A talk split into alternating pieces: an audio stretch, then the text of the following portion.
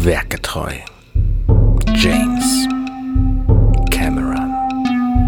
Mit Bastian Schlingelwürfler, Alexander Hoaxmaster Waschkau und Arne Kodnager Huddert. Werketreu James Cameron. Heute mit dabei der Bastian, der Schlingel, der Wöffler. Hallihallo. Ja, servus, schönen guten Tag. Und außerdem dabei natürlich der Alexander, der Hoaxmaster, Masker, der Hoaxmaster der Waschkau. Hallo. Und auch mit dabei der Arne, der Kotnagert, der Rudert. Wer hat sich denn den Scheiß schon wieder Ja, ausgedacht? unklar.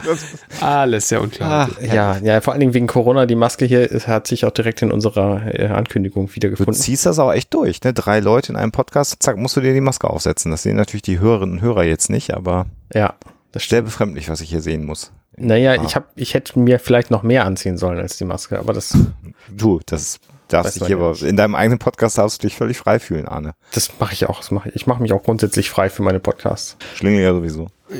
Da möchte ich aber jetzt besser gar nicht drüber reden. Stell dir mal vor, du wärst mal angezogen beim Podcast. Das ist völliger- nicht. Das wäre, Schwachsinn. das wäre, würde mich ja traumatisieren.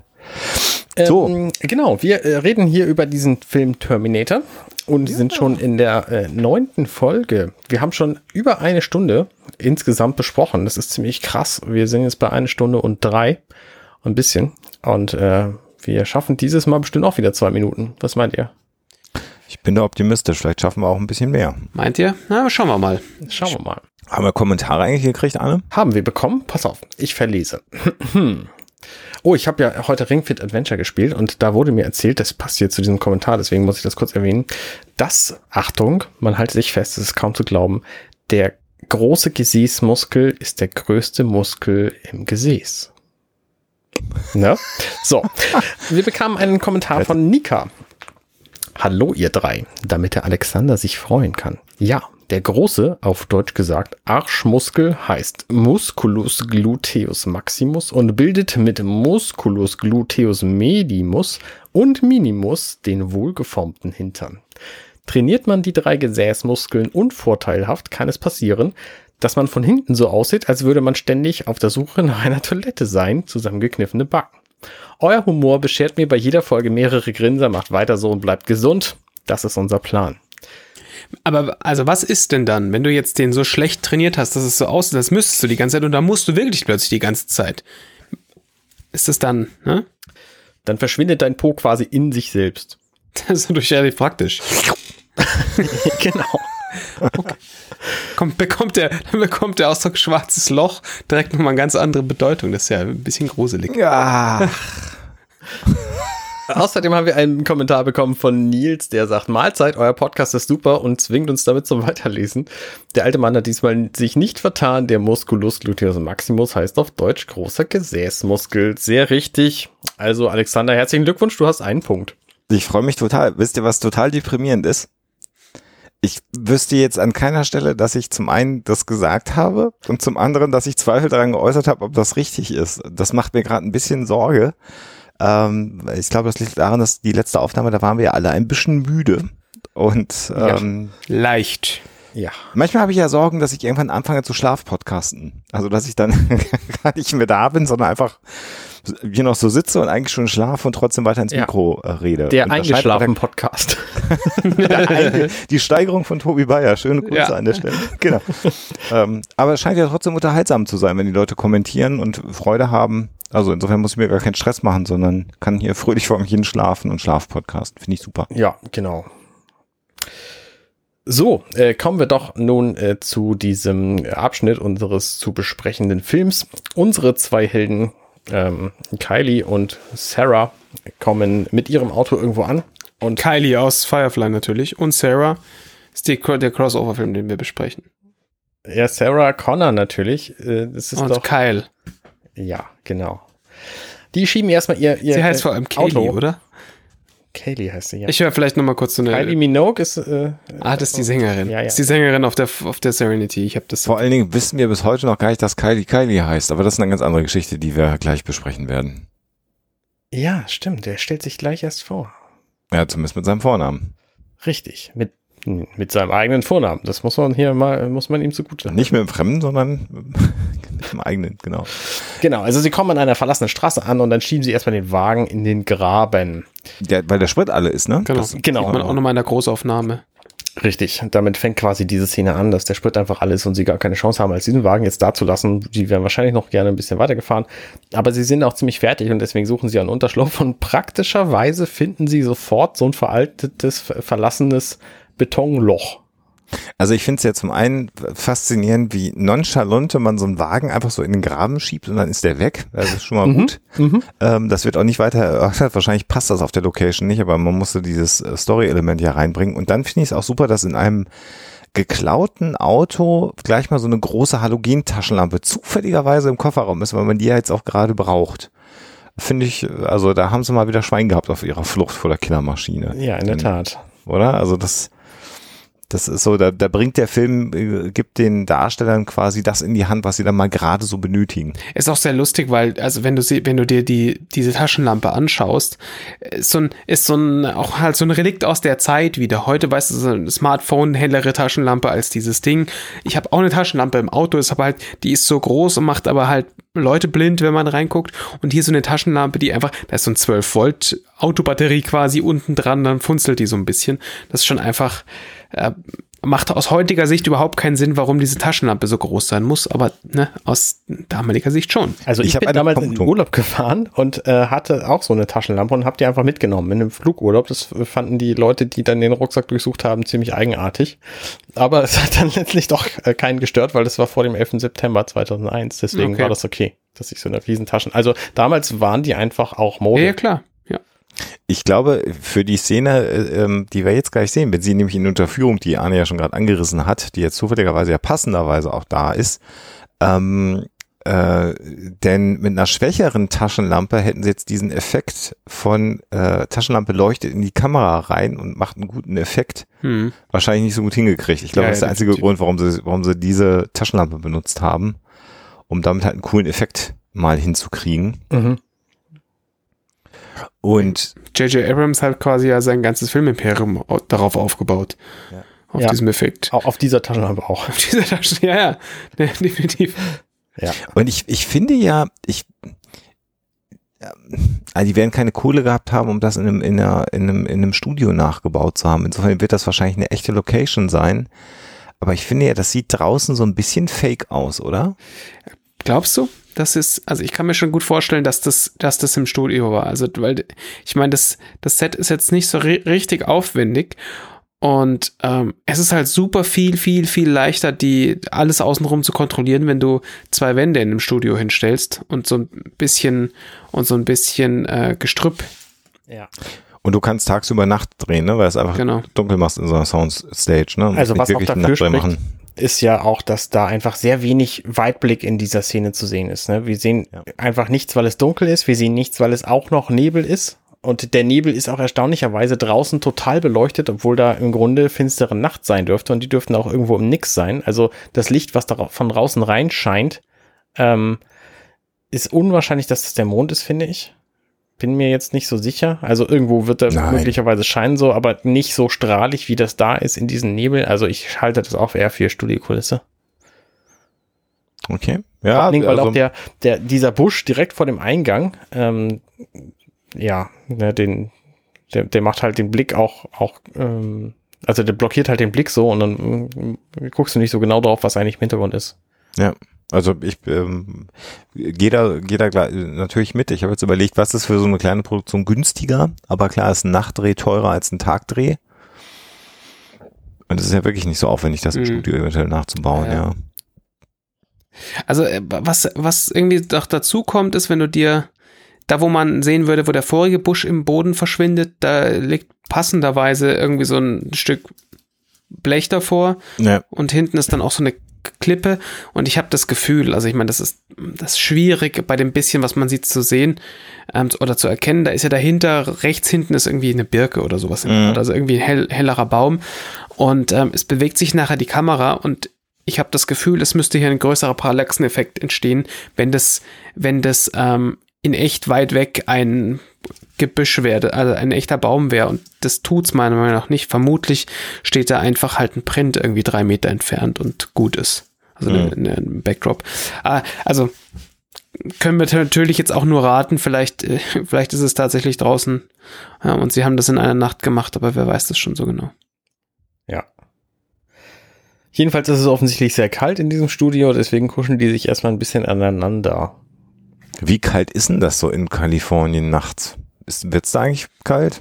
Wo, wo sind sie? In LA? Boah, ja. ja, nicht so. Also, das kommt natürlich ein bisschen, ein bisschen sehr stark auf die Zeit im Jahr an. Also, du hast natürlich schon den Nachteil, dass du dadurch, dass man relativ nah am Meer ist, ist es im, also ich war mal im Februar und im April drüben, ähm, da ist es morgens schon noch, also ich war jetzt halt nachts nicht draußen unter einer Brücke gesessen, weil wir meistens ein Hotelzimmer hatten, aber in der Früh war es schon noch fresh. Also es war schon, also da hat es dann wahrscheinlich schon irgendwie mal 10 Grad oder 8 Grad draußen und das okay. ist schon, also unter Null, glaub wahrscheinlich nie, aber das, und es wird halt natürlich viel schneller warm. Aber natürlich ist es in der Nacht auch relativ schnell ähm, kühl und wenn du jetzt nicht den ganzen Tag die heiße Sonne drunter brennen hast, weil es halt noch Februar ist, ja. dann äh, wärmt halt jetzt irgendwie auch die, die, die Wassermassen nicht so sehr.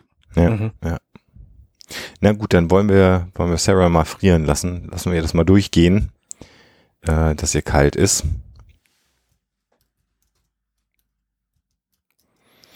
Genau, dann äh, kuschelt sich also Kai an sie an, um sie zu wärmen.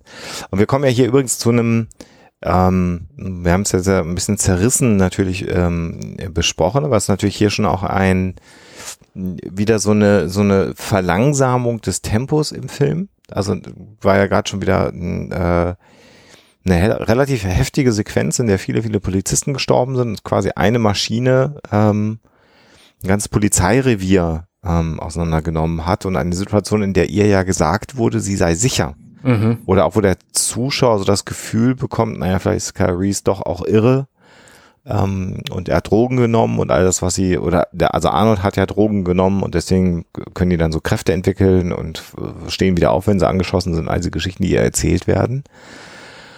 Äh, dann kommt diese Zerstörung äh, des Polizeireviers, also Action wieder hoch äh, und jetzt wird es gerade wieder ein bisschen langsamer und ruhiger. Also man, hm. ich finde, es ist äh, sehr interessant zu beobachten, wie Cameron hier mit der Geschwindigkeit innerhalb des Films auch immer mal wieder gerne spielt, um, mhm. um, um sozusagen die Emotionen der Zuschauer auch ähm, vielleicht zu schonen oder, oder einzuteilen. Ja, wo, also ich bin mir gar nicht sicher, ob hier groß geschont werden will, aber ich, wir brauchen jetzt ja diese Bremse, die jetzt kurz gezogen wird, in einen Moment, weil das, wir nehmen ja gleich wieder Fahrt auf und wenn wir jetzt weiterhin Vollgas gegeben hätten, dann hätte das, was jetzt gleich kommt, viel weniger gewirkt, weil, äh, weißt du, wir fahren, wir fahren den Zuschauer jetzt runter, okay, wir, wir begeben uns jetzt mental auf, auf einen, auf, äh, wir kommen näher an, an die beiden ran und wir kommen jetzt auch näher an Kyle ran und der erzählt uns jetzt ja so ein bisschen Hintergrund mhm. und der, der fängt dieser Hintergrund des, des Ganzen, was gleich passieren wird, der fängt ja auch sehr langsam an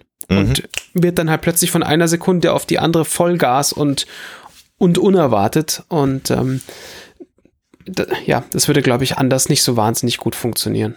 Ja. Mhm. Genau. Genau, Sarah geht jetzt ähm, im Grunde auf Kai so ein bisschen ein und versucht rauszukriegen, was er eigentlich für einen Hintergrund hat und stellt dann sofort erstmal fest, dass er verletzt ist, weil er sich offensichtlich gerade verletzt hat bei dieser Aktion. Genau, also nachdem sie seinen Vornamen jetzt erfährt, das erste Mal. Also das dass er Kyle heißt, kommt äh, quasi äh, hier und dann fragt sie ihn ja noch, wie die Reise durch die Zeit ist. Also das finde ich auch ganz interessant, dass so die Fragen der Zuschauer hier jetzt auch ein Stück weit aufgegriffen werden. Also natürlich äh, müssen wir jetzt offensichtlich akzeptieren, dass Zeitreisen möglich sind äh, in der Zukunft, mhm. ähm, weil ja also in den 80er Jahren eben noch keine Killerrobotermaschinen durch die Gegend gelaufen sind. Und die, die Frage, die natürlich in den Köpfen der Zuschauer jetzt auch drin ist, wie ist denn das so eine Zeitreise? Und hier wird ja in sehr abstrakter Art und Weise, aber dann doch ähm, von Kyle jetzt dann beschrieben, wie die Zeitreise stattgefunden hat. Also weißes Licht, äh, äh, Schmerzen, sagt er, und sieht dann so die Analogie vielleicht ein bisschen so wie geboren werden. Ähm, das ist ja das, was er ihr sagt. Und das bleibt natürlich auf so einer ganz abstrakten Ebene und damit macht hm. der Zuschauer sich selber natürlich die Geschichte in seinem Kopf ähm, vielleicht wirkungsvoller, als wenn er jetzt total elaboriert irgendwas beschrieben hätte, was dann sehr schnell ja auch hätte cheesy wirken können. Mhm. Ja, ich glaube, du brauchst ja auch nicht viel mehr. Also das ist ja auch so, in dem Moment, wo du die Zeitreise auch nicht nicht zeigst, also wir, wir kennen ja nur das, die Blitze, die dann, die dann da herkommen und, und so weiter und so fort. Also mehr, mehr wissen wir da ja quasi nicht. Ähm, und solange wir die also solange wir da nicht mehr sehen, machen wir uns auch nichts kaputt. Und das ist ja auch völlig okay, wenn ich mir das anders vorstelle als, als jeder von euch oder jeder andere Zuschauer. Ähm, solange wir halt ungefähr wissen, was die Rahmenbedingungen sind. Und im Grunde ist es ja auch wurscht. Also mhm. es ist, es zeigt halt so ein bisschen, da hat sich jemand Gedanken gemacht, wie sieht denn das wohl aus, wenn jemand durch die Zeit reist. Ähm, und das reicht ja auch. Mhm. Das ist richtig. Und jetzt, und jetzt auch in diesem Dialog jetzt natürlich eine sehr, sehr ähm, tighte Kamera gerade auch wieder, ne? Also sehr auf die Köpfe ja. fokussiert. Also hier geht's jetzt gerade um, um Dialog, um Emotionen und die ganz engen Aufnahmen. Naja, und dann so beim Aneinanderkuscheln, äh, Arne, ich unterbreche dich immer, spul immer zurück, aber jetzt kommen wir wieder auf das zurück, was du gerade schon gesagt hast, äh, entdeckt äh, Sarah ähm, Blut und die Tatsache, dass Kyries zumindest äh, verletzt ist. Ja. Ich finde die Beleuchtung hier spannend in dieser, in dieser Szene, weil nämlich von draußen scheint dieses ominöse Licht rein, so, so ein bläulicher Ton, blau-weiß, ähm, der sich auch nicht ändert. Und davon ist Kyle in diesem Gespräch beleuchtet. Und aber sie, äh, Sarah, ist eben von dieser Taschenlampe von unten beleuchtet, die sie gar nicht direkt anstrahlt, aber trotzdem äh, scheint das Licht sie quasi an, so. Und äh, dadurch wirken die beiden sehr viel unterschiedlich. Also ne, Sarah wirkt viel wärmer als er in dieser sehr blauen Szene gerade und äh, Kyle wirkt halt sehr, sehr kalt. Hm. Und was spannend ist, außerdem ähm, akustisch fahren halt einfach Autos an ihnen vorbei die ganze mhm. Zeit und man sieht davon gar nichts. Das heißt, entweder fahren die über ohne Licht oder die sind inzwischen so weit weg davon, dass es einfach nicht zu sehen ist. Nee, wenn du natürlich unten in, unter der, irgendwie unter einer Brücke bist, unterhalb der mhm. Straße, mhm. dann siehst du es wahrscheinlich. Also könnte man sich natürlich so hinlegen, dass du es einfach nicht siehst. Ja. Ist das denn hier so? Ich habe keine Ahnung, was das für ein Gebilde sein soll, wo sie ich sich da aufhalten. würde das behaupten, dass das auch eine Unterführung unter einer äh, äh Straße ist und vermutlich ist das eher sowas wie ein äh, vielleicht so eine Art Abfluss also Wahrscheinlich. Für, für Regenfälle, dass eben die Straßen nicht unterspült werden, machst du da so Lücken rein und dann fließt das Wasser unter der Straße halt ganz geregelt mhm. äh, äh, durch und, und, und unterwäscht nicht die, die, die Straße selber. Würde ich jetzt vermuten. Wilde Theorie. Äh, hätte ich jetzt, hätte ich jetzt auch gesagt. Okay. Aber es ist so die Assoziation, die hier in dem Setting, auch gerade äh, wegen der Autos, die du gerade beschrieben hast, Arne, also deswegen, ohne das mhm. hätte ich das auch nicht so gesehen, aber gerade weil man also ich habe das Gefühl, die fahren halt oben drüber. Ja. ja, okay, dann ist natürlich auch logisch, dass man sie nicht sieht. Ja. Ja. Ja, und dann ähm, Sarah ähm, ist ja angefasst und ihr wird ein bisschen übel, weil sie diese Schussverletzung behandelt. Interessanterweise sehen wir hier ja im Grunde genommen nichts von der Wunde, was ganz interessant ist. Wir haben ja den Terminator äh, ja sehr intensiv dabei gesehen, wie er seine Wunden verarztet hat, in Anführungsstrichen seine Wunden. Ja das sehen wir hier gar nicht, das findet gar nicht statt. Und ähm, ja, ihr wird schlecht und sie sagt, rede mit mir und dann beschreibt er oder bittet sie ihn, äh, ihren Sohn ihr zu beschreiben. Mhm. Also auch wieder so eine intime Situation und auch hier eben, man sieht nicht die Wunde am Arm, die sie verarztet, sondern hier auch wieder ganz, ganz eng die Gesichter und insbesondere auch ihr Gesicht, ihre Reaktionen darauf, wie Kyle ihr beschreibt, ähm, wie ihr Sohn aussieht. Ja, das Spannende ist aber, dass sie dann auch, er fängt dann so ein bisschen an zu erzählen und sie winkt aber sofort ab, weil sie es eigentlich gar nicht wissen will, weil sie Angst hat davor, die Zukunft zu kennen. Was natürlich das, mhm. das berühmte Zeitreisethema ist, was macht man mit dem Wissen über die Zukunft, was ja, die ja dann stattfindet oder auch nicht und kann man es ändern oder eben auch nicht. So, das äh, ist ja alles hier nicht so ganz geklärt. Kyle jedenfalls ist davon überzeugt, dass die Zukunft sich ändern lässt, sonst würde er nicht zurückgehen in der Zeit. Mhm. Wobei der Terminator natürlich auch zurückgegangen ist um die Zukunft. Also ne, offensichtlich lässt sie sich ändern und weiß es halt nicht so genau. Ja. Und wir erfahren dann hier auch noch den Namen ihres Sohnes, nämlich John Connor.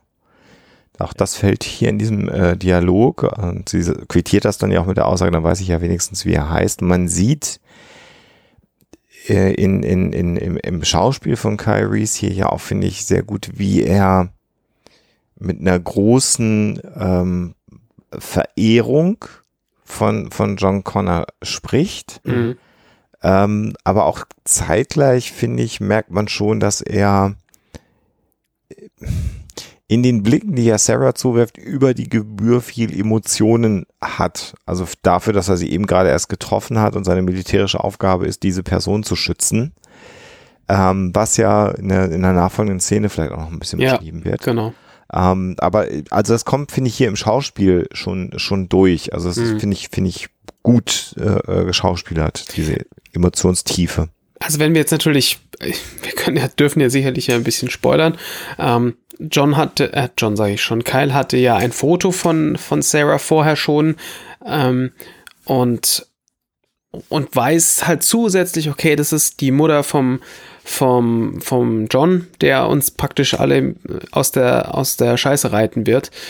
Ähm, und so in dieser ganzen Situation, in der du, in der, in der er sich später, also in der er sich in der Zukunft befindet ähm, oder befand, ist hier zeitmäßig ein bisschen schwierig, eins, äh, hier die richtigen, die richtigen Vergangenheitsformen oder Zukunftsformen zu wählen. Ähm, aber da kann, also da kann ich mir halt schon vorstellen, dass du dich halt im Zweifel schon in ein Foto verliebt hast.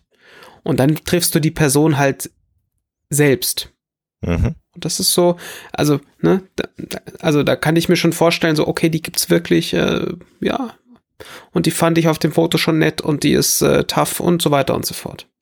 Naja, das ist ja auch fast sowas wie eine, äh, also ihr wisst ja, dass ich nicht religiös bin, aber sie ist ja fast so etwas wie die, wie die Mutter des Erlösers, also Mhm. fast sowas wie die, wie die äh, Jungfrau Maria äh, äh, in einer völlig zerstörten Welt, werden wir nachher nochmal sehen, ähm, hat er ihr Foto ähm, offensichtlich ja geschenkt bekommen von John Connor Mhm.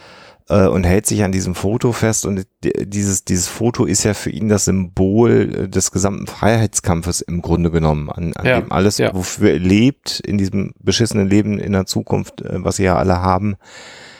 Also das, das ist, ja, also wie würdest du als gläubiger Christ reagieren, wenn du in eine Zeit zurückreisen könntest und Jesus Christus wirst geben und du wirst die Mutter von Jesus Christus treffen? Also Mhm. also schon, ich, ich glaube, das ist durchaus eine, eine gewollte ähm, Zuspitzung von Cameron hier. Ja, in vermutlich. dieser Art und Weise. Ja. Auch in dieser Symbolik der, der Erlöserin oder der Mutter der Erlöser, des Erlösers. Also glaube ich schon, dass das ein bisschen in die Richtung gedrift, ge, gedrillt ist von, von Cameron. Mhm. Und, äh, und es ist, ähm,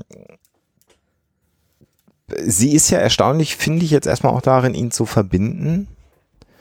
Äh, und interessant ist jetzt ja hier die Frage, die sie dann stellt, wie ist denn der Vater so gewesen? Äh, und äh, worauf Kyle dann sagt, John hat nie viel über ihn gesprochen.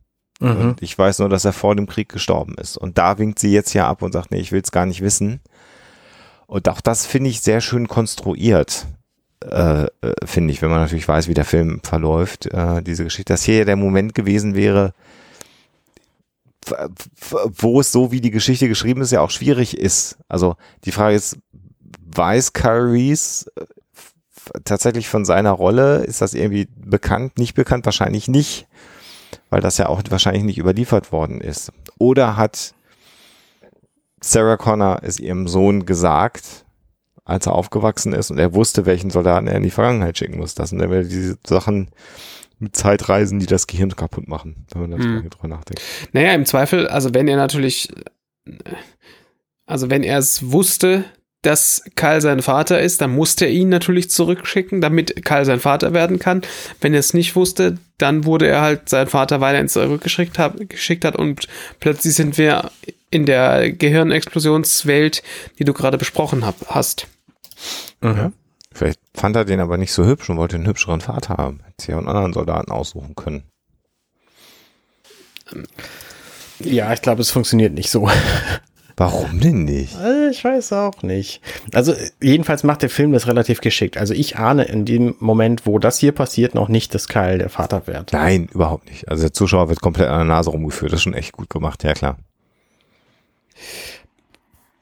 Und er sagt ja auch, äh, äh, interessanterweise, äh, ich habe mich freiwillig gemeldet. Ne? Also sie fragt ja, hat John dich zurückgeschickt? Und darauf sagt er, ich habe mich freiwillig gemeldet. Also auch das ist ja ähm, spannend. Also Denn äh, so wie wir es gerade besprochen haben, hätte er ihn ja dann schicken müssen, damit er sein Vater werden kann. Mhm.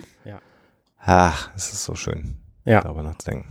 Naja, und dann sagt er jedenfalls, er freut sich, dass er die Frau jetzt kennenlernt, die John alles beigebracht hat und sie rastet erstmal ein bisschen aus und zieht den Verband viel zu eng und kommt einfach schwer mit der Vorstellung klar, dass sie, die wir hier jetzt auch als harmlose Kellnerin kennengelernt haben, Ja, ähm, jetzt plötzlich irgendwie die die Anführerin sein soll, eine kriegserfahrene Mutter eines äh, eines äh, Commanders so.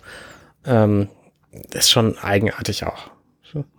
Ne, also das Lustige an der Sache ist ja, dass, also wie du schon sagst, wir lernen sie als Kellnerin kennen, als jemand, der eigentlich schon überfordert damit ist, irgendwie eine Familie zu bedienen. Also das, wir erinnern uns an, an die Szene ganz am Anfang äh, mit dem Kind, das ihr irgendwie Eiskugeln in die, in die Schürze kippt und so weiter und so fort. Ähm, und dann, äh, wir kommen jetzt Sekunde weiter ist sie halt mit dem Verband fertig und Kyle sagt dann, ist echt ein gutes Field Dressing, also ein sehr guter äh, Kriegs, wie sagt man da, so ein Kriegsverband. ja. Ähm, Feldverband Genau, ja, Feldverband, also sowas, was man halt im, Schützengraben irgendwie schnell machen würde. Und, er- und er sagt halt so ernsthaft äh, anerkennt, ey, das ist ein gutes Field Dressing und sie so, ja, ist mein erster. Und ähm, da, da schimmert halt dann schon ein bisschen durch, vielleicht hat sie halt einfach also die Gene dafür ist ein bisschen komisch, aber vielleicht Ja, hat sie das einfach so im Blut, dass sie das halt einfach kann. Und äh, vielleicht war sie schon immer, ich sag jetzt mal, Kanonenfutter im, im, äh, in, in der, im, in dieser Pancake-Bude, wo sie gearbeitet hat, sondern war eigentlich schon immer die Anführerin oder die Kriegerin, die sie dann später wird. Genau, also sie sagt ja, bevor das noch beginnt, sagt sie ja nochmal, äh, damit die Zuschauer daran noch erinnert werden, sie sagt, ich kann ja noch nicht mal mein Checkbuch, äh, äh, äh, also Balance, Mein- mein Konto ausgleichen. Mein Konto ausgleichen, Genau. im, im Deutschen wahrscheinlich. Sie sagt, Ähm, sie kann nicht darauf achten, dass ihr Konto immer gedeckt ist im Deutschen. Ja. Ja, so und ähm, da, da wird nochmal klar, das kann sie alles nicht und äh, schön, dass du es gesagt hast, Jingle, sonst hä- hätte ich noch den Punkt angeführt. Ich habe auch den, das Gefühl, sie ist halt im falschen Leben im Grunde genommen gefangen und wird hier jetzt aber dann natürlich unfreiwilligerweise ähm, äh, zur Mutter der Zukunft und sie will es aber auch nicht. Also es ist ja auch ein Stück weit Ja. wahrscheinlich klassische Heldenreise. Äh, da wüsste sich äh, Arne wahrscheinlich wieder gut auskennen. Äh, also der, die unwillige Protagonistin, deren Schicksal jetzt so langsam vorgezeichnet wird und sagt, nee, das mache ich nicht, das will ich nicht. Ist ja auch ganz klassisch eigentlich im Grunde genommen. Ja. So als, als Narrativ, was wir hier erleben. Ja, richtig. Sie ist halt momentan an der Stelle, wo sie quasi ihre äh, angedeutete, prophezeite Zukunft anzweifelt. So, ne? Das Ja. ist sehr offensichtlich. Ja. Und sie schreit ja auch Kyle an, ne? Also äh, und sagt, sagt, sie will das nicht und ihr Zorn über diese Situation, die ja, also da ist, ob sie jetzt diese Tatsache, dass ihre Zukunft vorgezeichnet ist, annimmt oder nicht, sei immer dahingestellt, aber die Situation, dass da jetzt ein Killerroboter draußen ist, der Jagd auf sie macht und der sie umbringen will, da kommt sie ja nicht von weg, äh, egal was passiert. Das muss sie ja erstmal akzeptieren. Und wenn sie das akzeptiert, ist das aber eigentlich ein guter Indikator dafür, dass auch diese Zukunft, die ja gerade vor, beschrieben wurde von Kyries, äh, ähm, real ist.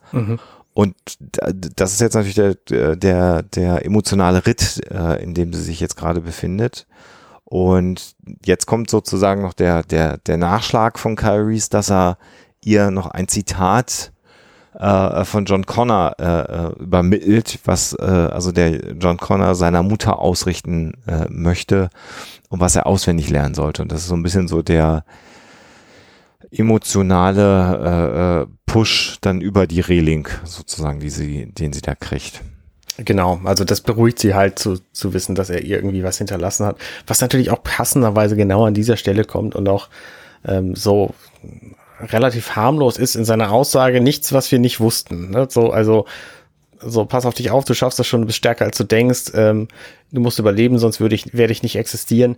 Das ist eigentlich nichts, was uns jetzt irgendwie neu ist, aber für sie ist das irgendwie noch ein zusätzlicher Motivator zu wissen, okay, offensichtlich gibt es halt diese Nachricht ähm, und er hat ja auch irgendwie recht so und deswegen muss ich das auch einfach machen und das beruhigt sie in diesem Moment. Also sie ist jetzt hier nicht irgendwie aufgepeitscht und denkt so, ja geil, okay, dann, dann hau ich jetzt mal voll rein so, sondern sie ist auch einfach von dem ganzen Rest erschöpft. Ich meine, wir haben sie ja gesehen, wie sie auf dem Polizeirevier auch eingeschlafen wäre, wenn sie nicht, nicht rausgeballert worden wäre.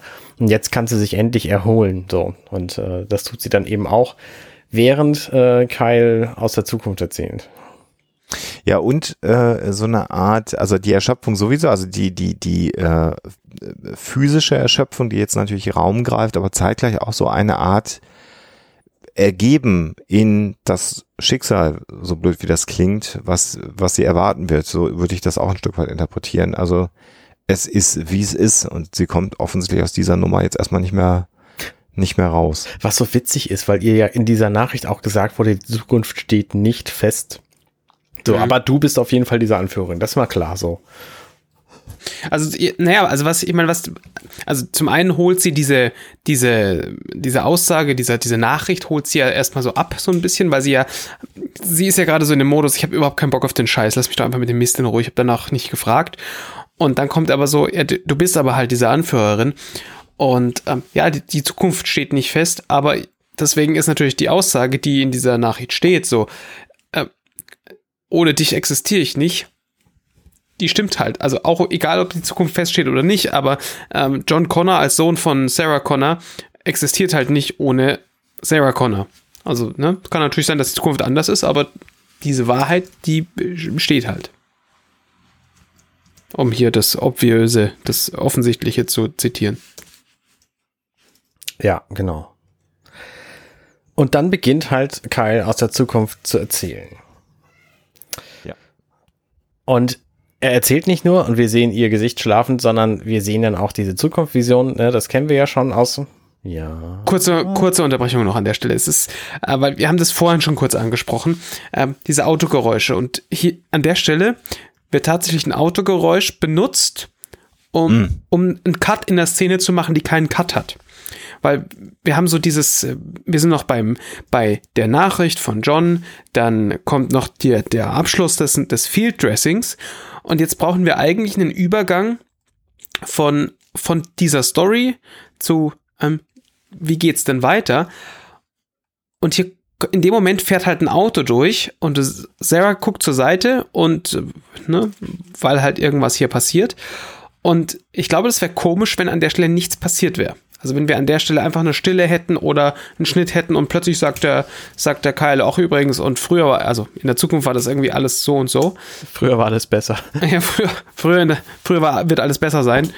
Ähm, ja, und da ist einfach dieser Schnitt von dem vorbeifahrenden Auto drin, der halt als akustischer Schnitt in dem Fall funktioniert, ohne dass das Bild geschnitten wird. Weil wir haben ja ultralange ähm, Standzeiten der verschiedenen Einstellungen in dieser, in dieser Szene. Also da hat Cameron gibt da allem sehr viel Raum. Also äh, gerade hier, wir sind, weiß ich nicht, 20 Sekunden lang auf, das klingt immer nicht so viel. Also gerade, weißt du, wir machen hier einen Podcast, wo wir irgendwie vier Stunden über drei Minuten Film reden und dann sagen wir, aber hier 20 Sekunden Standzeit, aber in dem Film ist das halt super viel Standzeit. Also stopp mal die Zeit und guck mal, wie lange 20 Sekunden in Wirklichkeit sind. Ja. Ah, und das sind wir heute auch gar nicht mehr gewohnt. Damals war das Pacing vielleicht noch ein bisschen anders, aber selbst für damals super lange ähm, Standzeit auf etwas, wo sie ja nicht mal was sagt. Wir hören Kyle die ganze Zeit nur aus dem Off reden und sie reagiert darauf, was ja auch nochmal schauspielerisch eine ganz andere Herausforderung ist. Weil klar, du kannst natürlich einfach die ganze Zeit nur äh, dumm aus der Wäsche gucken, aber ähm, das tut sie ja tatsächlich nicht. Mhm. Und dann, äh, klar, hätten wir zurückschneiden können auf Kyle, tun wir aber nicht. Mhm. So, und jetzt, Arne, äh, kannst du nochmal zurück zu deinem, zu deinem, äh, zu, zu deiner Zurück Ausführung. Genau. Ja, Moment. Nein, darfst du nicht. Doch, nein, nein, da Vergleich. Äh, hier finde ich ja nochmal spannend, einfach auch nochmal, wenn wir hier äh, ähm, alles, was du gesagt hast, äh, Schlingel, plus hier kommt natürlich der Trade-off für die merkwürdige Beleuchtung draußen äh, äh, des Tunnels, weil jetzt, wenn man sie im Profil sieht, äh, scharf in der Tiefenunschärfe sozusagen den Ausgang dieses Tunnels, äh, kriegt natürlich ihr Gesicht eine ganz besondere Beleuchtung in diesem äh, Profil, während sie ähm, Kyle äh, zuhört. Und damit kriegst du natürlich eine super äh, Lichtstimmung hin. Also hier passt das dann super, super Mhm. gut. Sieht fast aus wie Mondlicht, was ihr ins Gesicht scheint. Wobei wir ja sehr genau wissen, wenn wir uns an den Anfang der Szene zurückerinnern, da ist halt kein Mondlicht oder der Mond ist 1,40 Meter über dem Boden rechts neben diesem Tunneleingang und strahlt äh, äh, waagerecht auf, auf, auf den Busch. Ähm, aber jetzt gerade funktioniert das sehr schön und sie wird halt extrem gut angeleuchtet hier. Ähm, gut gemacht und dann kommt eben der, der softe Dissolve, glaube ich, so sagen ja die Fachleute, das wüsste der Schlingel wahrscheinlich besser. Äh, diese Überblendung von ja. der Vergangenheit. Ist der Fach, es ist einfach ein softer Dissolve. Das ist der Hammer, oder? Das Als, der, nicht schlecht, der, also wir haben wahrscheinlich ja, da ist schon ein bisschen Maske drauf, weil wir, weil wir sehen natürlich auf der linken Seite kommt das Zeug zuerst, aber es ist mehr oder weniger halt ein Dissolve, der da passiert, der langsam passiert. Der hier, das hättest du eigentlich mit bayerischem Akzent sagen müssen, ist ja hoffentlich klar. Ich kann das ja nicht. Ich hatte die Hoffnung, dass du es jetzt nochmal so äh, mit bayerischem Akzent erklärst, aber. Ja, naja, ist, ich kann ja nicht einfach Sachen wiederholen, die du schon gesagt hast. Ja. Aber du könntest, du könntest das, was wir sehen, vielleicht nochmal ein bisschen beschreiben mit bayerischem Akzent, weil ich glaube, da passt er auch gerade wieder ganz gut. Es sei denn, wir, wir nehmen da jetzt Arne was weg. Alles gut. Ja, das er eigentlich schon vor einer halben Stunde erzählen wollte und wir lassen ihn einfach nicht. Das ist, so sind wir ja. Nee, nee, alles cool. Na, wir sehen da ja schon, dass die, dass die Serie praktisch, da haben sie die, die Blende sehr weit aufgemacht. Also das wird eine 1.2er Blende sein oder sowas, damit der Hintergrund schön unscharf wird, dass wir da gescheites Bokeh haben. Und nachher, ähm, ich vermute mal, dass sie Masken gelegt haben auf die linke Seite vom, äh, vom Screen dass der Dissolve, also dass der Hintergrund quasi auf das, wo drauf dissolved wird, dass das nachher was schon, dass das schneller rauskommt und wir ein bisschen länger ihr Gesicht sehen können, weil ähm, das, die linke Seite, die ist, die ist viel heller als die rechte Seite und normalerweise wird man zuerst auf dem, gerade auf dem rechten Rand, wo es quasi nur schwarz ist, da wird man zuerst quasi den Hintergrund sehen, aber es fängt auf der linken Seite an und wir, wir sind ja so gepolt, geht das, das geht alles von links nach rechts. Das heißt, wir sehen es natürlich auch zuerst, wenn es links passiert und deswegen siehst ganz am Anfang auf der rechten Seite noch gar nichts. Also ich fand das jetzt gar nicht schlecht, dass du das vorher schon mal erklärt hattest. Jetzt habe ich das wenigstens alle verstanden. Ja, ich, ich, hatte eigentlich so ein bisschen die Hoffnung, dass du die äh, tatsächlich die Visual Effect Sequenz, die jetzt kommt, einfach so erklärst und nicht nochmal das alte erklärst, aber ich bin, ich bin tipptopp zufrieden. Das ist alles gut, was du gemacht hast. Das Problem an der Sache ist ja, was die die Visual Effects Sequenz, die jetzt kommt, das ist ja hauptsächlich eine Special Effects Sequenz, weil der Unterschied zwischen Visual und Special Effects, der ist ja folgender. Die Special Effects, die werden baut von Leuten, die, die wo in einer, in einer Werkstatt Sachen zusammenschrauben und zusammenkleben und die Visual Effects sind die, die das alles am Computer machen. Aber viel von dem, was wir gleich sehen, das ist Special Effects von Leuten, die halt mit, mit ein bisschen am, am Klebeband und, und am Sperrholz Sachen zusammengeklebt haben. Ja, und, und ich hätte, ja, äh, danke. Und ich hätte noch die Erwartung gehabt, dass du sagst, wir sehen hier eine Sequenz, die wir schon mal gesehen haben, nochmal neu. Aber gut, man, man sollte auch nicht zu viel erwarten. Du darfst ja von einem Bayern nicht zu viel erwarten, weißt schon? Also, da, dass, dass wir Sachen sehen, die wir schon mal gesehen haben und Sachen immer schon so gemacht haben, das ist ja eh gegeben hier in Bayern, weißt schon? Da ist ja quasi das, was wir früher gehabt haben, das ist heute quasi unverändert wieder so. Deswegen ist das ja quasi ähm, der Freistaat in, äh, in, äh, in Videoformat, weißt schon? Also die Sequenz, ist, ist, das ist quasi also vor, zehn, vor zehn Minuten, was schon, da haben wir, quasi sind wir in diesen Film eingestiegen und äh, weil mit dieser Szene rückt quasi der Terminator näher an die Menschen und an die Kommunen. Weil zehn Minuten brauchen sie ja allein am LA Terminal, äh, am LA Flughafen, um ihr Terminal zu finden, während sie von so einem Hunter-Killer verfolgt werden. Also, vielleicht sollten wir auch wieder zurück zum Film kommen. Ja, möglicherweise, ja, das wäre vielleicht nicht schlecht. Also, wir sehen, ich, ich, ich, ich fand das hochrunterhaltsam, ich hätte jetzt noch eine Stunde zuhören können. Ähm, oder wolltet ihr noch irgendwas Einleitendes zu dieser Zukunftsszene sagen?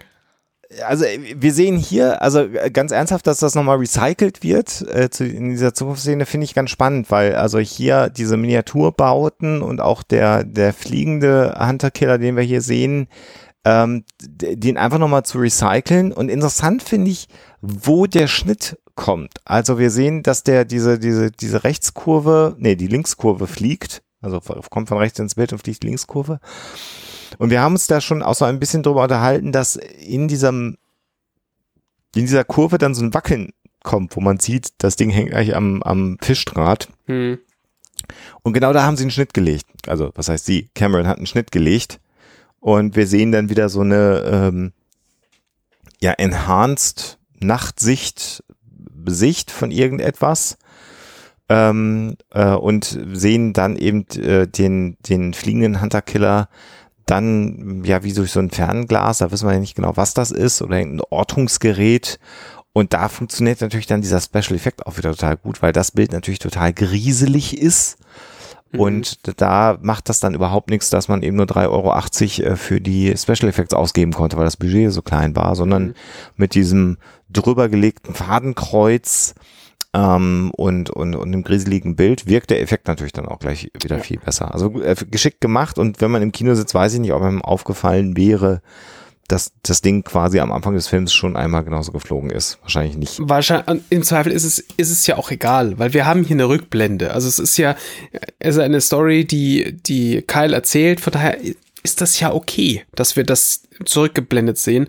Und das, was wir gerade gesehen haben, also dieses ganze grafische Overlay, äh, das wird ja in dem Schnitt, der direkt danach kommt, sofort in Kontext gesetzt, weil wir sehen dann unscharf im Vordergrund eine Waffe mit einem kleinen Display drauf. Und mhm. dieses Display ist auch blau. Wir gehen also, das macht unser Gehirn, ohne dass wir drüber nachdenken müssen. Ja. Also Schnitt, zack, wir sehen das blaue Ding im Vordergrund, im Hintergrund sehen wir dieses, dieses Fluggefährt und wir wissen sofort, wo das war und dass es dann grisselig und irgendwas ist. Es macht auch völlig Sinn plötzlich.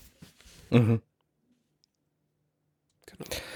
Könnt ihr mir erklären, was da tatsächlich passiert in dieser Szene? Also die äh, Kyle und seine Kumpanen, die sitzen da quasi rum und ähm, gucken sich irgendwie die Gegend an. Währenddessen fliegt dieses Fluggefährt über sie hinweg und meldet die ganze Zeit per Funk, dass es nicht sieht.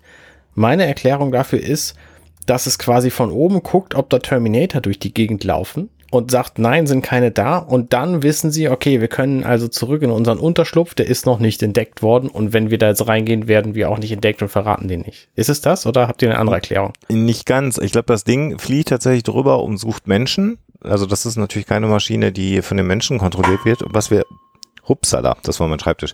Und was wir, was wir hören, sind, glaube ich, andere äh, Aufklärungseinheiten der Menschen, die sich untereinander unterhalten. Das heißt, wir hören hier die ganze Zeit andere zwei, drei Mann-Teams, die genauso im Aufklärungsbereich unterwegs sind, weil sie natürlich den Unterschlupf, äh, wie du richtig sagst, den sie gleich besuchen werden, da verschützen wollen, von Terminatoren gefunden zu werden. Aber ich glaube, die Funksprüche sind nicht die des Hunter-Killers, sondern andere Aufklärungseinheiten. Und das prasselt halt die ganze Zeit ähm, auf diese Aufklärungseinheit ein. Äh, sonst müssten sie sich ja auch nicht vor dem Fluggerät verstecken, wenn sie das kontrollieren könnten, sondern äh, das sucht Menschen, um dann die Infiltrationsmaschinen, die Infiltrationsterminatoren ähm, auf die Menschen zu jagen. So würde ich die Szene interpretieren. Okay, okay.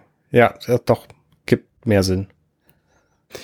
Was so schlimm, also an der Stelle wirklich äh, äh, vielleicht noch ganz kurz, weil es würde ja auch gar keinen Sinn machen, dass die Maschinen in, in Menschensprache kommunizieren. Ja. Also ist ja völlig unnötig. Warum sollten die in, in, in äh, englischer mhm. Sprache in dem Fall, also in Menschensprache miteinander kommunizieren? Die können ja viel schneller äh, in, in Binärsprache oder was auch immer ihre Programmiersprache ist, miteinander kommunizieren. Das wäre eher hinderlich, ja. wenn du in, in, in menschlicher Kommunikation äh, äh sprechen müsstest als Maschine. Mhm. Total okay. unnötig. Äh, wenn wir dann nochmal auf, die, auf den technischen Aspekt zurückkommen, äh, wir sehen ja, wir sehen jetzt, wie sich dieses Team zurückzieht und also es, ist sicherlich seiner Zeit geschuldet und so weiter und so fort. Wir sehen, dass dieses Bild, was wir jetzt dann sehen, als dieses, dieses Dreierteam in dieser Klappe im Boden oder was auch immer ist, verschwindet, sehen wir halt, dass das ein Bild ist, das gesteckt ist aus mehreren, aus mehreren Ebenen. Also zum einen haben wir ganz im Vordergrund die, ähm, den Film dieser drei Menschen, die in einem Studio offensichtlich in irgendeinem, in irgendeiner Klappe verschwinden. Und dahinter haben wir äh, composited ein, ein, also ein Hintergrund, wo dann ganz oben ja auch oben diese, dieses Flugzeug rumfliegt. Und leider bewegt sich die Kamera ein bisschen, die mhm. die Menschen filmt. Und ähm, was hier vermutlich also vielleicht ist es die Kamera oder es ist, ne, es ist tatsächlich die Kamera dessen, die den Hintergrund filmt. Also irgendwas wackelt halt und es, der Rest wackelt nicht.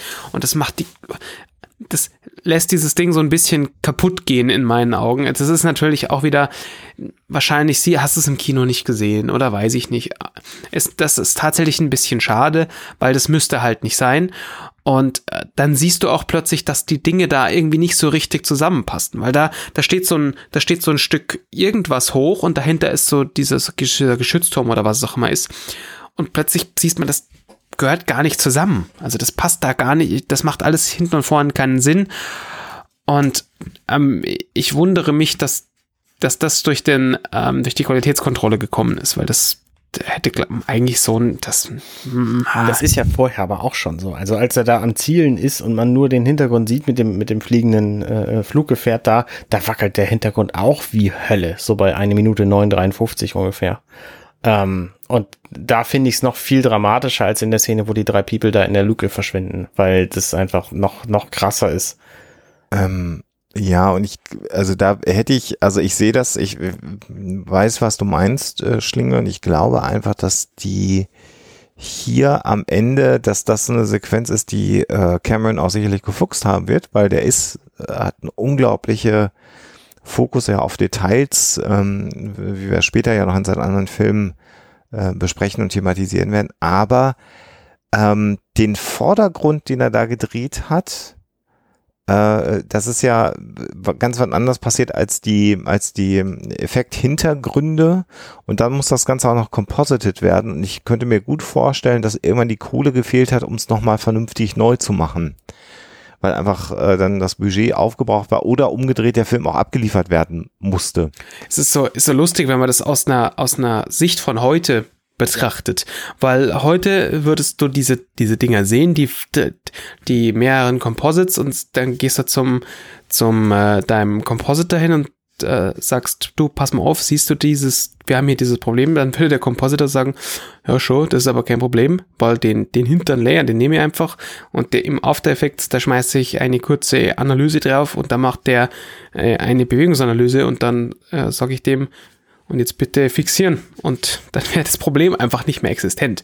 Und das ist natürlich auch wieder hier der Zeit geschuldet. Früher musstest, hättest du sowas halt neu drehen müssen und dann halt feststellen, oh shit, wir haben da Mist gebaut, äh, die Kamera hat sich bewegt. Also das, das Problem, warum sich die, warum, warum das überhaupt ein Problem ist, ist ja dem geschuldet, dass dass verschiedene Kamera, Kameras, verschiedene ähm, Optiken und verschiedene Größen der, des Gefilmten ist. Weil das, was wir im Vordergrund sehen, das ist wahrscheinlich eine, weiß ich nicht, 35er, 50er Linse oder irgendwas, ähm, die in einer normalen, also die, die so ungefähr Augen, Augenblickwinkel ähm, darstellt und in einem relativ normalen Abstand zu dem, zu dem Subjekt ist. Den Hintergrund, den wir sehen, das ist eine Miniatur, die gebaut worden ist und wir haben da irgendeine Form von Makrolinse, die ähm, eine sehr kleine, sehr kleine ähm, Blende hat, damit alles scharf ist, vorne bis hinten.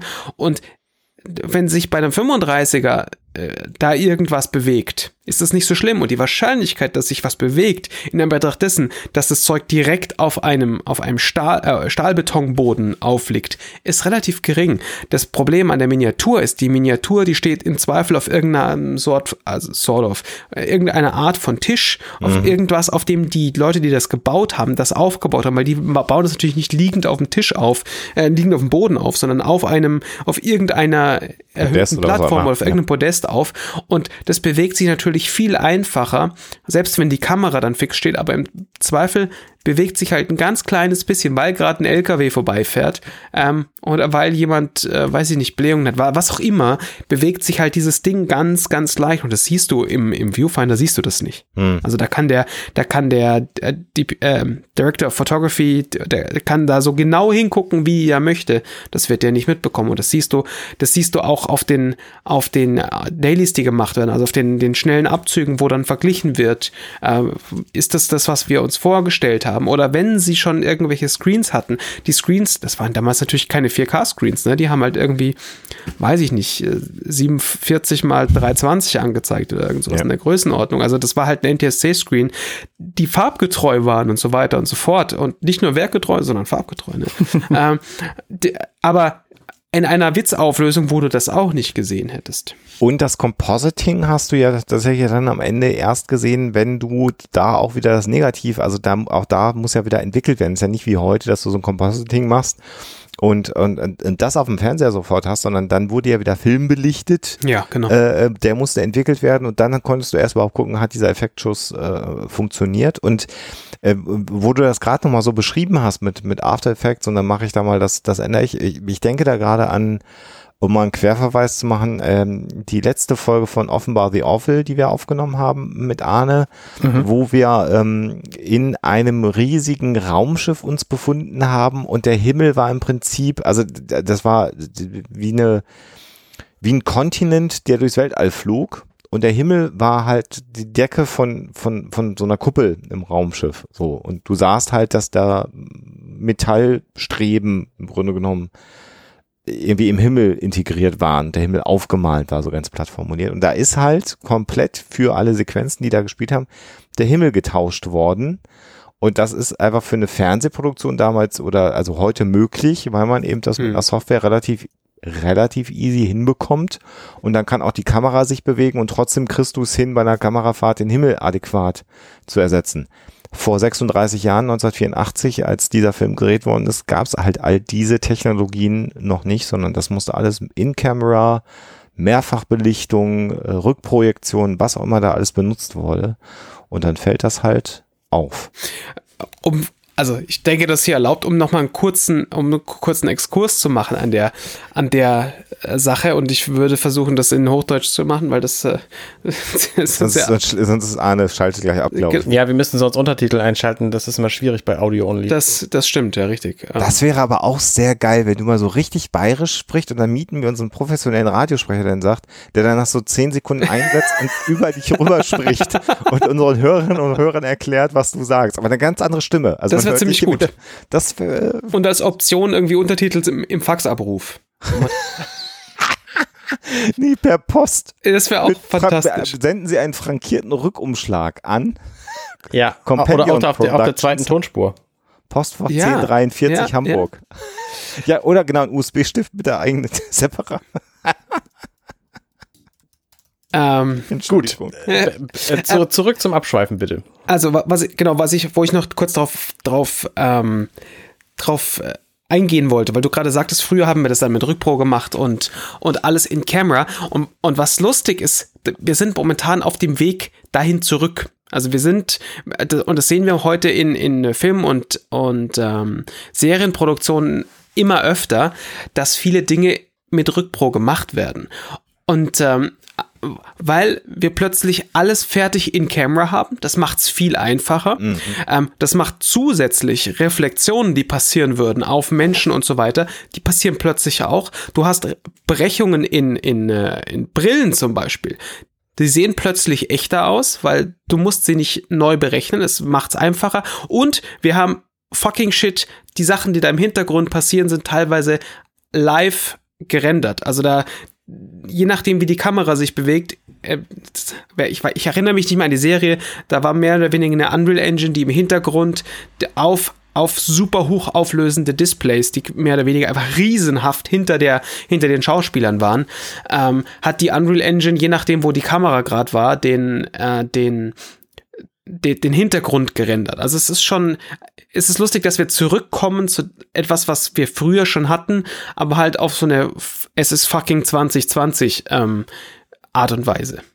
Das ist sehr, sehr, sehr, sehr lustig, dass dir gerade nicht einfällt, welche Serie das ist. Das ist die Serie, über die wir in einer, in einer Pre-Show gerade noch gesprochen haben, von der du gesagt hast, habe ich immer noch nicht geguckt. Das ist The Mandalorian. Ja, richtig, du hast recht, natürlich. Ja, äh, klar. Und, klar. und äh, ja, das ist natürlich total spannend, wenn wir da tatsächlich nochmal einen kleinen Exkurs machen, weil einfach das so unfassbar ist. Und ich habe das am Anfang nicht verstanden, was damit gemeint war, aber wirklich ein, eine, im Prinzip eine Kugel fast ähm, genau, mit ja. äh, äh hochauflösenden äh, Bildschirmen auf denen, wie du genau sagst, ein vorgerenderte, nein, eben nicht vorgerendert, sondern eine live gerendert. Live gerenderte Unreal Engine läuft.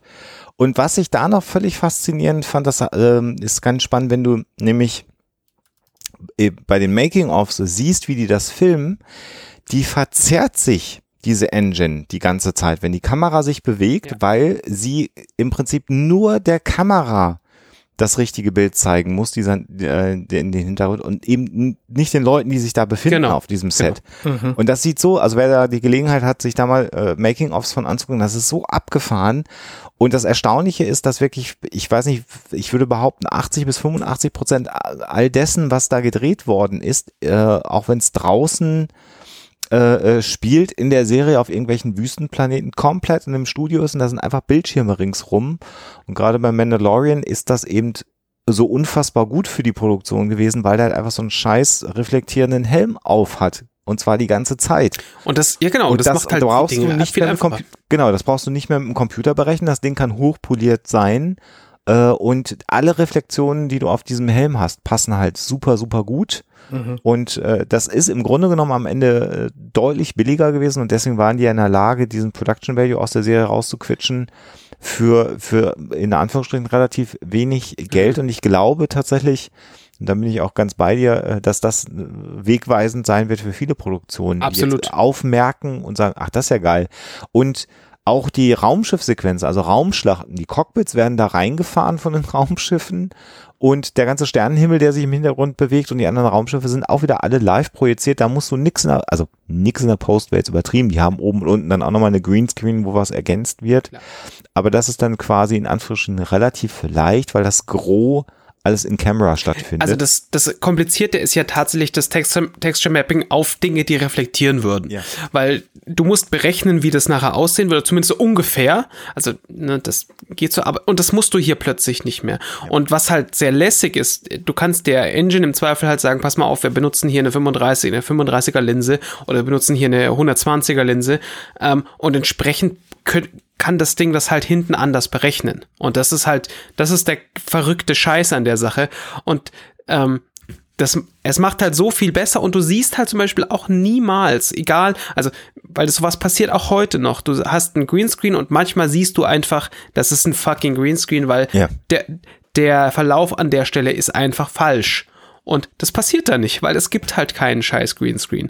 Und das, das was können wir aber auch erst machen, seitdem wir halt Displays haben, die so scheiß hochauflösend sind oder eine Rückpro haben, die so wahnsinnig gut ist und so wahnsinnig hochauflösend ist, dass das geht und natürlich gleichzeitig ähm, Rechnersysteme haben, die sagen, leistungsfähig, genau, leistungsfähig genug sind, das in der, in der, in der Auflösung zu rendern. Also du hast natürlich den großen Vorteil, dass der Hintergrund in der Regel immer ein bisschen unscharf ist. Damit muss das Ganze natürlich nicht in 8 Millionen K gerechnet werden, ähm, weil äh, dadurch, dass es in der, in der Unschärfe ist, ähm, kann der, kann die Kiste das halt äh, in der Hälfte der Auflösung rechnen und das wird halt des Blurs nachher weg. Aber ähm, das ist vermutlich trotzdem sehr, sehr hochauflösend. Ist für 3D-Kino wahrscheinlich noch aufwendig. Also das ist ja hier, das ist ja auch eine, eine bewusste Streaming- oder Fernsehproduktion. Da ist es halt ein bisschen einfacher natürlich, weil du nicht nochmal 3D rendern musst, also nicht zwei Linsen auch noch bedienen musst. Geht wahrscheinlich aber auch, wenn du das möchtest. Und ähm, äh, was, was auch nochmal spannend ist von, von, der, von der Produktion her, was, was das bedingt, ist, du kannst halt auch Pickup-Shoots oder Reshoots recht einfach machen. Also weil du, äh, also wenn du nochmal was nachdrehen musst oder wenn dir eine Einstellung fehlt als Regisseur, sitzt du dann in einer, in einer, im Schnitt, Regisseur, das hast du ja falsch gesagt, ne? Ähm, sitzt du im Schnitt und stellst fest, ah, f- ich hätte da noch einen Gegenschuss gerne gehabt und so. So, und jetzt musst du aber nicht eine Raumstation nochmal komplett wieder neu aufbauen vom Set her, die du eingemottet hast, sondern schmeißt das Renderding wieder an und stellst die drei Kisten, die da tatsächlich real im Vordergrund gestanden haben, wieder rein ins Studio und zack, drehst du die Szene halt einfach nochmal genau mit der Kameraeinstellung neu, äh, wie du es brauchst. Und das macht eine Produktion einfach sehr günstig und das ist halt das, äh, also es fällt dir, während du es guckst, einfach nicht auf. Ich habe es jetzt, also jetzt so zum anderthalben Mal gesehen, die Serie, habe mir die jetzt nochmal angeschaut. Du, du siehst es tatsächlich, finde ich, nicht ähm, so dass es stören würde. Und es halt auch äh, zeigt wieder, wie genial John Favreau ist, der das ja mit dem Team zusammen diese Idee hat und weiterentwickelt hat. Und das macht die Serie auch nochmal interessant. Und Also man darf natürlich nicht gut finde. vergessen, dass das ILM, also Industrial Light and Magic, ähm, quasi, quasi, ähm, in Anführungszeichen erfunden hat. Und die sind schon gut, das ist ein Scheiß. Also dieses nicht, Cutting Edge halt, ne? ja, ja. Also es hat, ist, ist, äh, es kommt nicht von ungefähr, dass die halt super viel äh, von, von, die, von diesem High-Profile-Shit schon immer tun. Also, ob wir das jetzt geil finden oder nicht, aber wir erinnern uns an die Podracer-Szene aus, aus äh, Episode 1. Die war Ja, ja. geil. Ja, ja, ja, also ich meine, jetzt, wie wir OP Episode 1 fanden. Aber das war, das war damals so, so eine Scheiße hat noch nie jemand gemacht und das war einfach geil. Und das, äh, also, egal wie gut man diesen Film findet und egal wie man jetzt findet, ob die Podracer-Szene da reingehört oder nicht, aber das war fantastisch und das war, hat Spaß gemacht und das, und da sehen wir halt wieder, das war damals so groundbreaking, genauso wie das halt jetzt hier auch wieder ist. Und, ähm, wir verlinken euch sicherlich den ein, ein Making-of zu diesem, zu diesem Genau. Background-Ding und fallt mal ein bisschen in dieses Rabbit Hole. Wenn dieses, dieses Ding vorbei ist, wenn dieser Clip vorbei ist, wird euch YouTube diverses anderes vorschlagen. Schaut mal ein bisschen und es ist einfach crazy shit. Ja. Es ist einfach Ja, beeindruckend. Was mich gerade in eurer, ich, ich wusste über diesen Faktum, aber was mich gerade am meisten beeindruckt hat bei der Reshoot-Geschichte und die drei Kisten, die man einfach so hinstellen muss, du musst ja nicht mal die Kamera drehen dafür, um in die andere Richtung des Raumes zu gucken, sondern du kannst ja tatsächlich einfach die drei Kisten drehen. Ja, das ist schon. Theoretisch kannst du das auch machen, ja. Aber tatsächlich, wenn du eine Steadicam hast, kann, ist halt wurscht. Also das hat der Vorteil. Ja, nein, ich meine, du musst nicht ja, achten. es reicht ja für diese Drehgeschichten auch, du musst das ja nicht in 360 Grad haben, es reicht ja, was ist ich, in, in 180 oder in, in ne, 90 vielleicht sogar nur, also äh, Der Vorteil nachdem, ist wie groß das halt ist, so. der Vorteil ist, dadurch, dass du halt ein 360-Grad-Ding hast und wenn du jetzt nur eine Person hast, nur den Camera Operator da reinstellst, kannst du halt wirklich um jede Szene rumgehen. Und diese, was diese Kamera hat, die Kamera hat ja obendrauf ein, ein Tracking-System, wo sie die ganze Zeit weiß, wo ich dann, wo sie dann eigentlich gerade ist in diesem, Klar, in diesem anders wird's ja nicht funktionieren. Und das macht's, es ist einfach so unfassbar cool, wo wir angekommen sind, weißt du? Und das Lustige ist, vor 10, 15, 20 Jahren haben wir gesagt, es ist so unfassbar cool, dass wir uns vor einen verdammten grünen Hintergrund stellen können und so eine Scheiße machen. Und das ist einfach so lässig. Und ähm, und dann hast du mal so die Schauspieler gefragt, also äh, wir erinnern uns an, an äh, Interviews mit den Herr der Ringe Schauspielern, wo Ja. dann so gesagt wird, ja, Grüne Welt und so. also ja, es ist schon irgendwie, also ich bin Schauspieler ja geworden, der- um mit Leuten, Ja. zu interagieren, aber die Prequel-Trilogie Star Wars war ja noch viel schlimmer. Also das war ja bei, bei Herr der Ringe war ja, also da, die haben ja zumindest mal vor Ort irgendwo auch in Neuseeland gedreht, Ja, aber also so Star Wars 2 und 3, da waren die Schauspieler ja wirklich völlig fertig mit der Welt, weil die einfach gar nichts mehr hatten. Also, also da stand, war eine Treppe, die war weiß, vielleicht noch, und der Rest war dann halt auf Coruscant einfach Greenscreen. Wobei ähm, da ja auch viel Miniaturen im Grunde benutzt wurden, aber es war halt viel Greenscreen einfach die ganze Zeit. Also es war deutlich mehr Miniaturen in den Star Wars Prequels, als man meint. Aber es ist halt trotzdem alles digital composited worden und die Schauspieler haben nichts Ja. davon gehabt. Ja, Waren genau. irritiert. Und das sagen sie jetzt hier übrigens bei The Mandalorian, die Schauspieler, dass sie halt total dankbar sind, ne, dass sie in so einem Sci-Fi-Universum sind. Und die haben, also unisono, alle Hauptdarsteller der Serie sagen, äh, wir haben halt unsere Vorstellungskraft überhaupt nicht bemühen müssen. Wir sind ins Studio gegangen und dann wussten wir, wo wir sind und hatten sofort äh, waren in der Szene drin, also Kostüm an und zack, ich bin auf au außerirdischen Planeten, alles klar, ähm, das ist total immersiv. Also auch für die Schauspieler eine unglaubliche Hilfe. Äh, wolltest du ja darauf äh, raus, äh, gerade mit deinen Ausführungen. Ich glaube Das aber tatsächlich, dass es schon ein bisschen eigenartig ist, wenn du als Schauspieler da bist und diese ganze 3D-Projektion um dich drumherum auf die Kamera gemünzt ist. Und wenn die Kamera sich dann eigenartig be be bewegt, so, dann kriegst du vielleicht schon irgendwie Motion Sickness. Haben die Nee. das nicht erwähnt? Nee, nee, weil, weil äh, nur das, was die Kamera sieht, sich verzerrt. Und da, die Kamera hat ja ein relativ enges Feld, je nachdem, was Hm, gerade für, okay, für ein, äh, äh, äh, Show- Und der Rest ist aber für, für die Leute, die drin sind, ganz normal gerechnet. Okay. Man sieht es ganz nett in eine, also wenn, wenn du diese Virtual Production of The Mandalorian Season 1, äh, dieses Video sich anschaut, sieht man das an einer Stelle sehr schön. Das ist ein bisschen Spooky. spooky, weil du hast äh, so eine Szene und an einer, in einem St Teil der Szene was so wobble wobble, äh, aber der Rest ist halt das komplette, in Anführungszeichen normale Set, wie der Hintergrund halt aussehen würde. Und das geht dann. Der Na Nachteil an dieser Sache ist, so dieses typische, was wir, was wir aus Hollywood kennen aus den letzten Jahrzehnten, so, ey, Screenscreen, fuck it, we're gonna fix it in post, ähm, ist plötzlich nicht mehr so einfach. Also wenn dir plötzlich im Hintergrund was fest, äh, was, was, wenn du fe- feststellst, du hast da Mist gebaut, dann kannst du jetzt, hast du jetzt zwei Optionen. Die billige ist wahrscheinlich, okay, wir holen alle Leute mal her und schu shooten das nochmal neu. Die teure ähm, Variante ist hier, das Frame by Frame, Rot Rotoskopen und Sachen neu einzusetzen. Ähm, je nachdem, was halt dann schneller irgendwie geht, machst du dann. Aber dieses einfache, ah, okay, wir haben ja den, der Original-Footage ist ja vorm Greenscreen, ähm, wir rennen dann den, den, äh, den Hintergrund einfach nochmal schnell neu raus und kleben den in, im Compositing dahinter. Den machst du halt jetzt nicht mehr, weil es nicht mehr geht. Ja, ist richtig.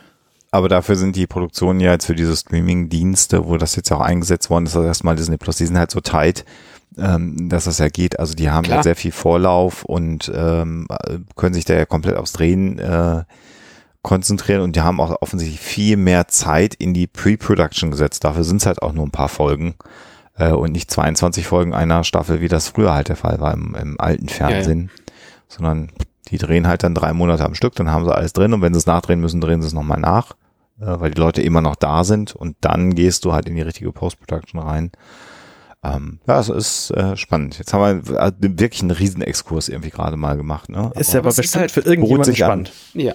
Ja, und also, und man sieht vor allem, also du, ordnest halt plötzlich so einen, so einen Film noch mal ein bisschen, also hier Terminator und wie das damals gemacht wurde, noch mal ganz anders ein. Und, und wir sehen halt wieder, wie sich so, ähm, wie sich so Produktionstechniken quasi im Kreis drehen und man halt aber trotzdem, also wir, wir kommen wieder zu, zu alten Produktionswerten zurück, ähm, machen aber halt die Prise äh, Zukunft quasi Mhm. damit drauf. Und das Mhm. ist schon, ist schon spannend.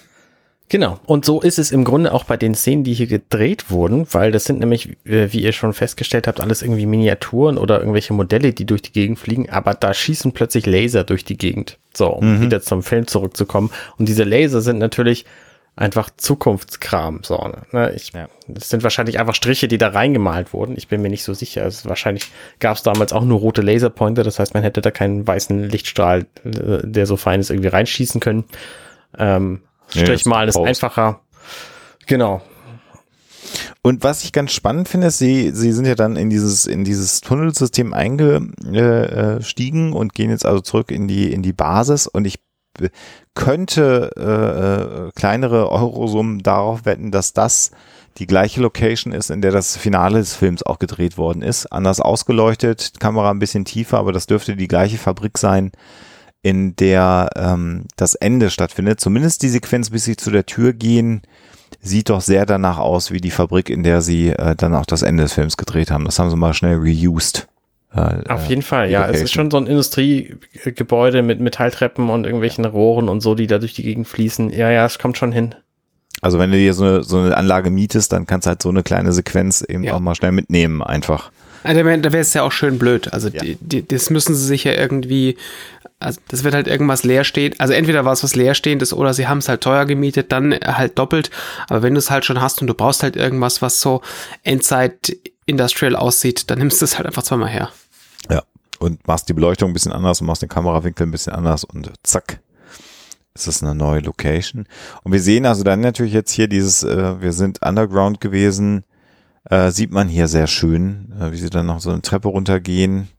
Die gehen einen ganzen Stapel von Treppen runter. Ne? Sie Ja. erst, erst, durch die Luke rein, dann gehen sie irgendwie noch eine Metalltreppe runter und dann in diesen Keller runter. Also Ja. die sind halt schon bewusst sehr weit unten, damit auch die Sensoren der Maschinen sie in- einfach nicht erfassen können.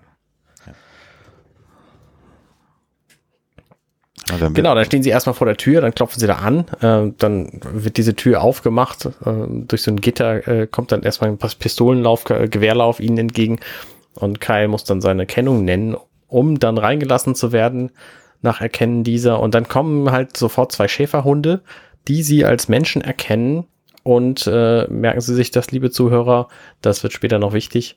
Genau. Ähm, und die lassen sie dann halt durch.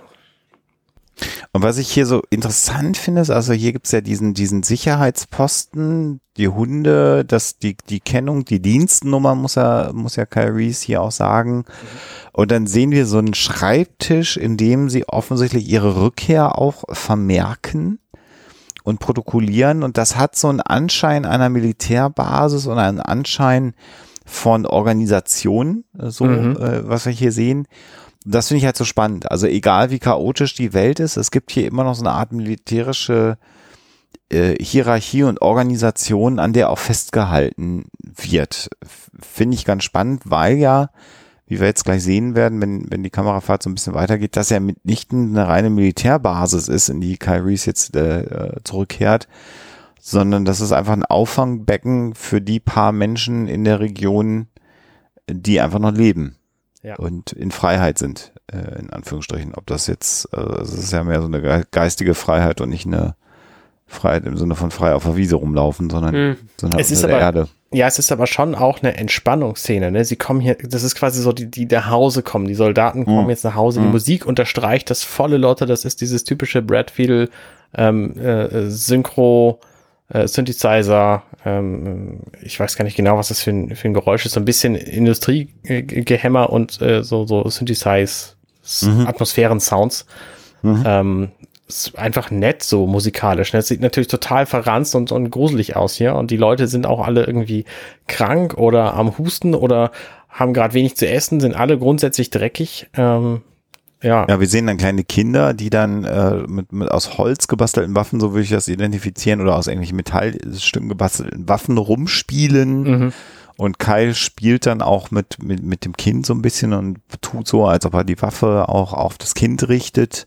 Wir sehen also auch, in welchem, äh, welchen traumatischen Verhältnis ja die, die neue Generation von Menschen hier aufwächst, weil sie halt nur Krieg tatsächlich ähm, kennen und, und erlebt haben in ihrem Leben in einer völlig äh, kaputten Welt. Und dann gibt's so eine sehr eindrucksvolle Szene, finde ich, oder Sequenz, eine kleine, ja, das ist schon gesagt, alle kaputt, alle essen äh, irgendwelchen Pampe und dann sehen wir, und das hat mich bis heute beschäftigt mich dieses Bild, so, so zwei Frauen, würde ich vermuten, oder ein Jungen und ein Mädchen, die aneinander gekuschelt in einen Fernseher schauen. Mhm. Und auch da kommt auch ein bisschen warmes Licht aus dem Fernseher raus und dann gibt es Und so den typisches. Fernsehflackern und man glaubt Mhm. für eine halbe Sekunde, dass es ein echter Fernseher ist. Exakt. Und dann kommt eben der Gegenschuss und es ist halt ein völlig kaputter Fernseher, in dem ein Feuer brennt und die wärmen sich quasi an einem Fernsehkamin. Finde ich völlig abgefahren. Also das ist so ein Bild, was mich echt beschäftigt hat. Bis heute. Das ist auch ziemlich genial geschossen, muss man sagen, ja. Ah, gut gemacht, ja, die Sequenz. Und das erinnert mich ein ganz kleines bisschen an, äh, an die, die, die sehr viel Älteren werden sich erinnern, ähm, an die Serie Max Headroom. Mhm. die der eine oder andere vielleicht mal gesehen hat, die ja auch in der sehr dystopischen Zukunft gespielt hat und da gab es genau diese Sequenzen. Da waren aber die Fernseher noch am funktionieren, weil es eben noch eine Elite gab, die Fernsehsendungen ausgestrahlt hat und da saßen die halt auf irgendwelchen Müllkippen und die Fernseher sind tatsächlich noch gelaufen und das war der Lebensinhalt äh, sich irgendwelche Fernsehprogramme von Eliten anzuschauen. Äh, und das schwingt, glaube ich, auch bei mir mit, dass hier halt äh, das aber nicht mehr der Fall ist, sondern da ist wirklich alles ähm, kaputt. Ja. Und während, es- deshalb passieren so viele Dinge gleichzeitig, während eine Frau irgendwo am, am richtig Schluchzen ist, ähm, setzt Kyle sich äh, völlig fertig irgendwie an eine Wand und dann wird ein kurzer Schnitt von ihm weggeschossen äh, und man sieht einen Menschen mit einem Stock unter irgendwelchen Metalldingen runterfuhrwerken und mir war zu Anfang gar nicht klar, was da passiert, aber was, Wasserfässer da, was da sind das, ich, ne? ist, ähm, dass der einfach nach Ratten sucht, die sie essen können. Und Mhm. das äh, ist natürlich auch schon ziemlich krass so. Ja, es ist schon eine, eine, eine, eher eine wilde Zeichnung dessen, wie die, wie die Menschen in der Zeit leben. Also wie sie in der Zeit leben müssen oder noch leben.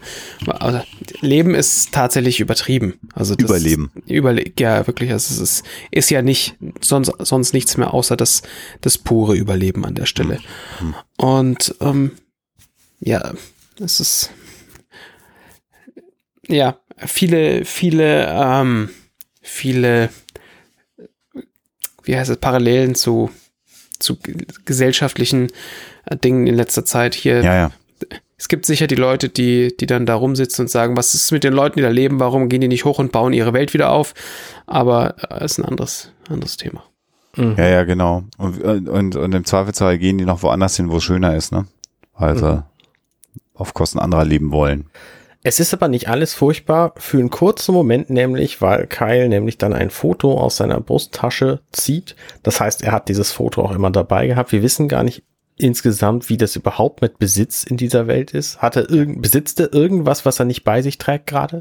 Guter Punkt. Vermuten, nein. Äh, er Sehe hat also auch auch, so. dieses Foto immer bei sich. Und das Foto klappt er dann auf und es zeigt einfach Sarah Connor in einem Jeep sitzend mit einem Stirnband. Und äh, das kennen wir noch nicht, das Bild. Und auch Sarah kennt es noch nicht, weil sie das noch nicht erlebt hat. Mhm. Und das guckt er dann halt so ein bisschen verliebt an. Und da sind wir halt wieder vor, zurück an der, an der Stelle von vorhin, wo wir, ähm, also der guckt es wirklich verliebt an. Also er guckt es, es ist so, hier ist wirklich alles scheiße in dem Moment. Das ist, weißt du, Leute, deren Leuten geht's dreckig, die sind krank, die fressen irgendwelchen Schleim, die, die äh, fangen Ratten, ähm, irgendwer weint laut vor sich hin. Die gucken in den Fernseher, der kein Fernseher ist, sondern nur noch ein, ein irgendwie wärmendes Feuer. Und das ist so das einzig, also wir, wir sehen ja auch dieses Bild. Das ist das einzige, was so, was so äh, nicht blau, grau, schwarz desaturiert ist, sondern du machst es auf, da ist ein bisschen Gelb drin. Das ist ein, das ist ein, das ist so der Lichtblick in diesem ganzen Ding. Und er, mm. und er lächelt auch kurz. Und das, macht zu diesem Bogen zurück, so wie er, wie er sie vorhin angeschaut hat. Und es erklärt es plötzlich, also man sieht nicht, dass er lächelt, aber also es finde ich gut gespielt, weil es ist ein Bruchteil von einer Sekunde und du siehst in seinen Augen, da geht quasi ein Licht an.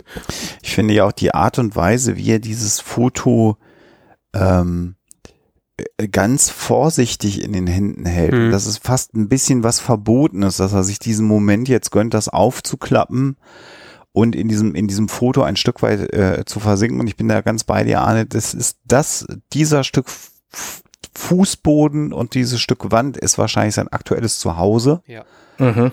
Und sein Besitz ist das Foto und die Waffe, die er noch bei sich trägt, äh, ja. äh, eventuell. Also ich, da, das sehe ich ganz genauso.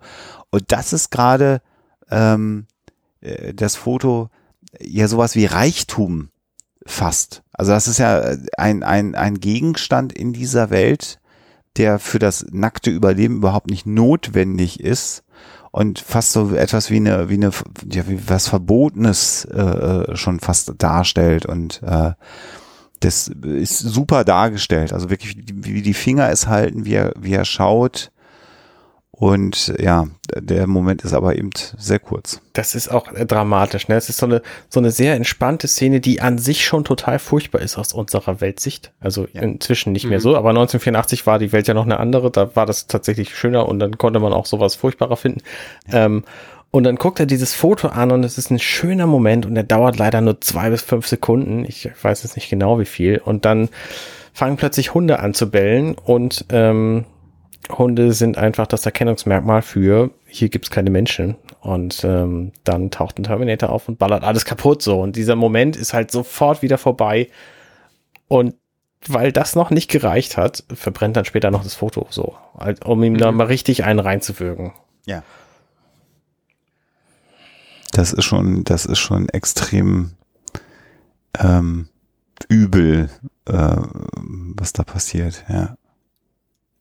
Ja, und also, äh, um das, um die äh, traurige Stimmung da ein bisschen äh, nochmal auf ein, auf ein äh, vor Wut schimpfendes Level zu bekommen, wie beschissen ist denn bitte deren Abwehr? Also ganz im Ernst, ja, die sind da. Das, das stimmt die, natürlich. Ja. Dieser Terminator kommt durch einen Eingang, der einen Meter breit ist, rein. Und ja, da sind vorher Leute davor. Und das ist der einzige Point of Entry offensichtlich in diesen Komplex. Da sind immer, haben immer drei Leute zu sein. Nee, Moment, stopp, stopp, stopp, Moment, Moment, Moment, Moment.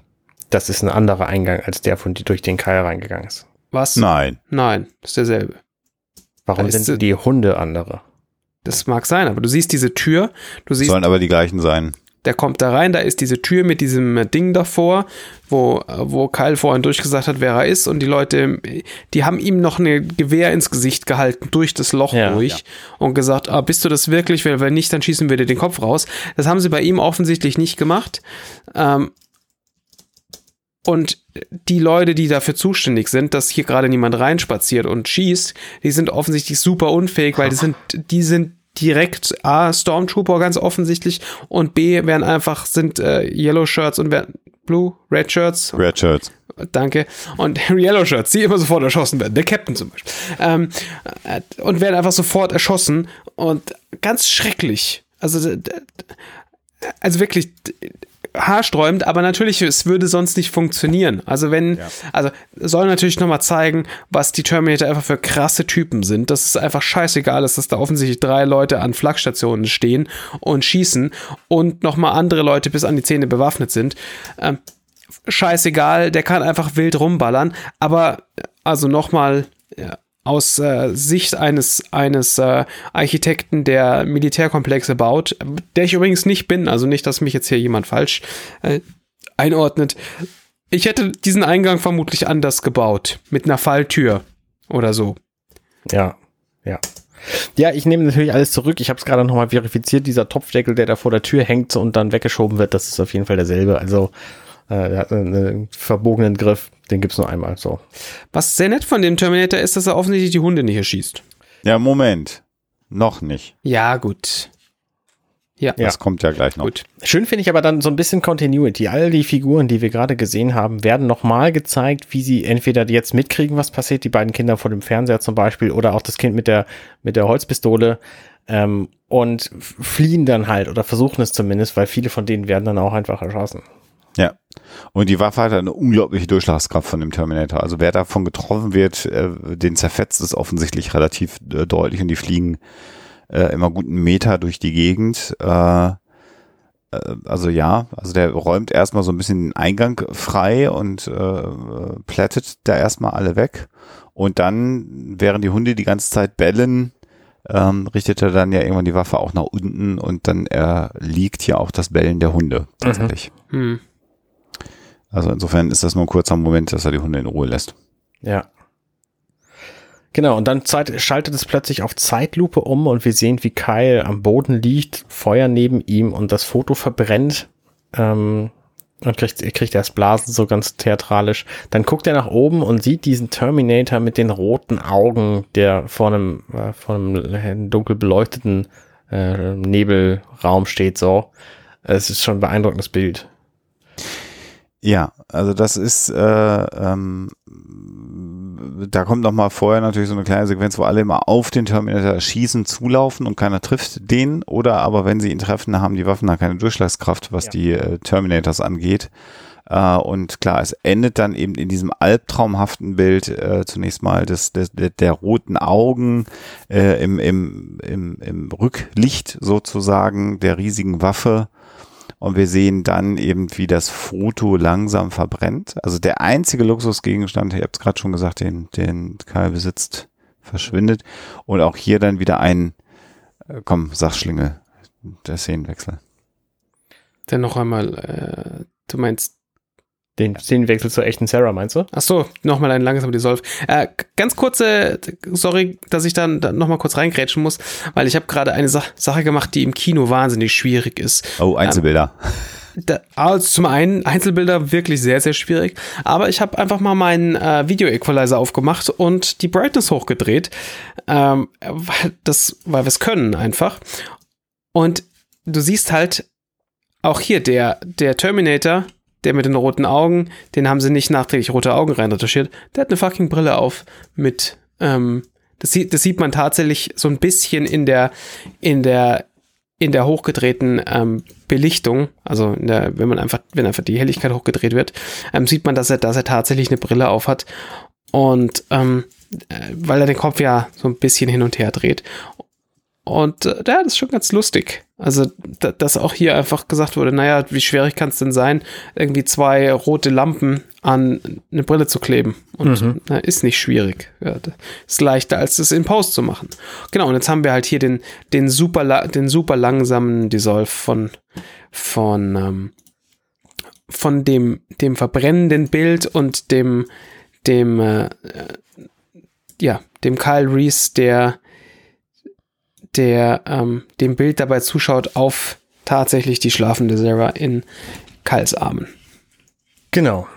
Und äh, ich würde dann tatsächlich auch demnächst unsere Folge für heute beenden wollen, Ja, weil das so ein schöner, schöner äh, Moment Das ist macht- quasi, wo sie aufwachen. Ähm, es endet dann im Grunde damit, dass sie den Ort verlassen. Also sie gehen dann halt zu Fuß los, um sich irgendwie wegzubewegen. Und Sarah erwacht noch mit den Worten, ich habe von Hunden geträumt. Weil das natürlich, die Story, die wir gerade gesehen haben, hat Kyle natürlich ihr erzählt einfach. Und deswegen träumt sie von Hunden. Ja, äh, es war schön mit euch heute. Ja, es hat äh, Spaß gemacht, mal wieder äh, über The Mandalorian ausführlich zu sprechen.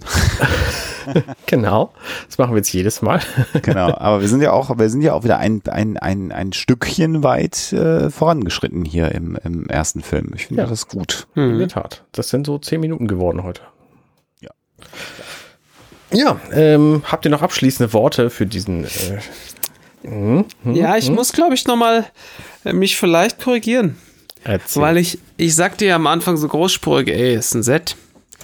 Aber jetzt, wenn wir das so weggehen und wir gucken uns die Elemente an, die da überall stehen, die sind da echt, diese Elemente. Und dann drehen wir, und das hätte ja noch ein Set sein können, wo wir den Eingang zu diesem, zu diesem Tunnel sehen. Ach so. Aber die Kamera schwenkt ohne Unterbrechung in einen Wald, der sehr waldig ist. Ich glaube nicht mehr, dass es ein Set ist. Das werden wir beim nächsten Mal äh, Das sind- besprechen.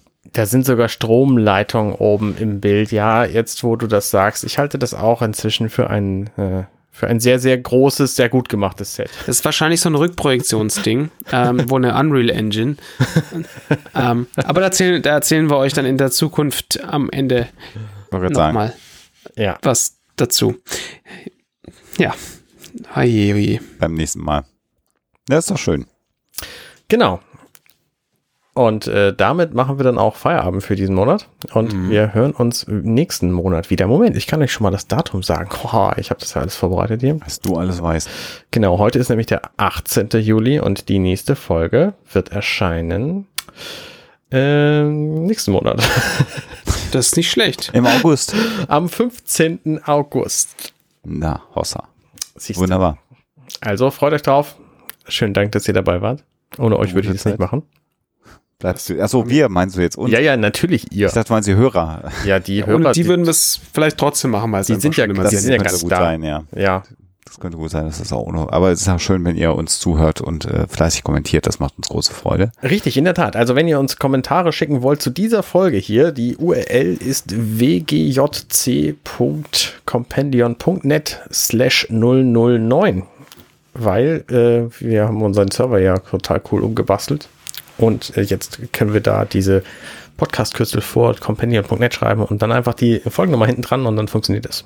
Und wenn ihr das eintippt, dann antwortet der Server auch in endlicher Zeit, was einfach super hilfreich ist. Ist ein bisschen schneller jetzt, ja. Das Finde ich auch nett. ja, Man kann ansonsten aber auch auf werkgetrr.eu gehen. Das funktioniert auch nach. Das geht auch.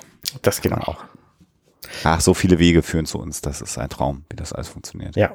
Ja, ist schon, schon eine Verbesserung jetzt. Im, im, also früher habe ich halt die, die Seite aufgemacht, so, dann bin ich erstmal einen Kaffee äh, machen und Physik studieren gegangen und dann bin ich wiedergekommen und dann habe ich die.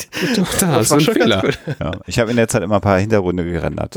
und, äh, ein Das auch paar Composites fertig gemacht auf meinem 486er. Deswegen war das so langsam, weil das war der 486er, auf dem die, die Webseite lief. Ach Den ja, habe ich jetzt geerbt, genau. ziemlich gut. Genau. Also vielen Dank, bis zum nächsten Mal. Ciao, ciao. Auf Wiedersehen. Bleibt gesund, macht's gut. Hey, ich bin Arne und das war Werketreu James Cameron. Wenn euch dieser Podcast gefällt, dann unterstützt mich doch ein wenig. Ich schneide, produziere und hoste diesen und weitere Podcasts wie auch andere Projekte im Netz. Informationen, wie ihr mich unterstützen könnt, findet ihr auf companion.net.